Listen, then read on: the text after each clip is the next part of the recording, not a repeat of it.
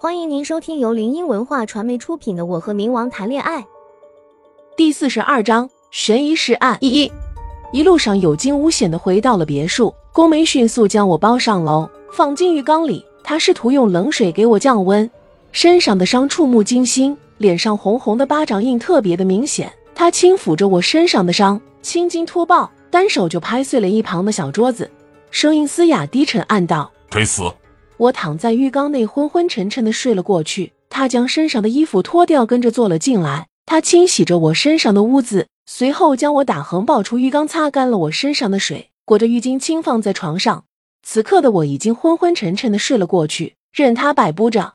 他拿来药，小心翼翼的轻涂在我淤青的伤口上，眼底的心疼清晰可见，那双剑眉紧皱着。他势必要让苏白付出代价。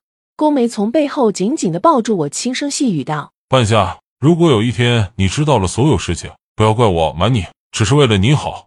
我并没有完全睡死，听着他的话，迷迷糊糊中猛地清醒，记得苏白说了两句话，让我疑惑重重，就是沈浩轩不让他动我，还有一句就是原来你是他。这两句话都在我心底产生了疑惑，难道我被绑跟沈浩轩有关？他那句原来是你又是什么意思？难道说我还有另一个身份？宫梅到底隐瞒了我什么？窗外的天边稍稍泛起了鱼肚白儿，几许红晕渲染了天边。原本明亮的圆月，此时也变得消失不见。主卧室还没修复好，于是我们换到了侧卧。刘管家和玉清纷纷累得直接就倒在沙发上睡着了。这次幸好苏白没有做防备，也庆幸有内应，不然能不能活着回来都是个问题。大厅内熄了灯，仅靠着那点从窗户透进来的白光，才能看清门路。此时，玉清不知不觉就把刘管家当人肉抱枕给死死的抱住了。他做了一个与美食有关的梦。刘管家唇上一紧，他惊吓的睁开了眼睛，只见玉清正闭着双眸，整个人压在他身上，把他当鸡腿似的啃。他眉头微皱，看着近在咫尺的少年，他想动却动不了。玉清把他压得死死的，不留一丝空隙。刘管家瞪大了双眸，不敢相信自己居然被一个男人给吻了。他怀疑他是故意的。他勉强抽出空隙，一把将玉清推到地上，嫌弃的擦拭着自己满是口水的薄唇。玉清迷迷糊糊中惊醒，动了动嘴巴，迷糊看着刘管家道：“啊，怎么了？出啥事儿了？”刘管家一肚子气道：“没事儿。”闻言，玉清又爬上来，死死的睡了过去。他躺下，看着屋顶，仔细一回想，还有那么一丝甘甜。我躺在床上，看着天外边的景色，感叹着。但同时也因为那些疑惑而失眠了。感受到我动静的宫梅，那双温润的大掌直接包裹住我不安分的小手，道：“怎么了？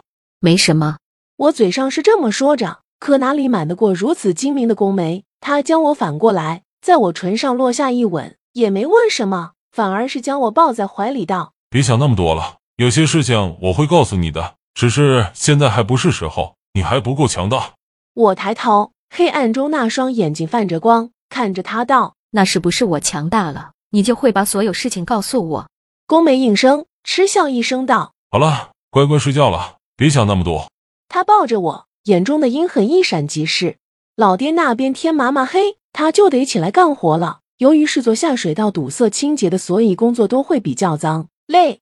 但是今天老爹却站在外面，被一些警察盘问着，他眼底的惊恐犹存。俺。俺和工友跟往常一样出来工作，就就看到了里面有一具浮尸，他漂在水面上，那双眼睛直勾勾地盯着我们看。他说着，双腿抑制不住的颤抖。虽然活了大半把年纪，可也没见过死人呐，更何况死相如此凄惨恐怖。警车和救护车纷纷停靠在警戒线外，人群将宽大的马路围水泄不通。刘法医跑过来道：“王队，这具尸体的作案手法跟前几具的尸体一样。”都是约莫二十出头的女生，大约死了十天有余了，尸体已经腐烂不堪。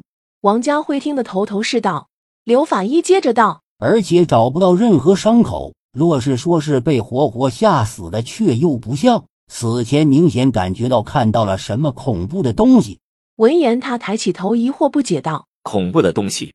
他若有所思的说着。刘法医点了点头，思绪万千。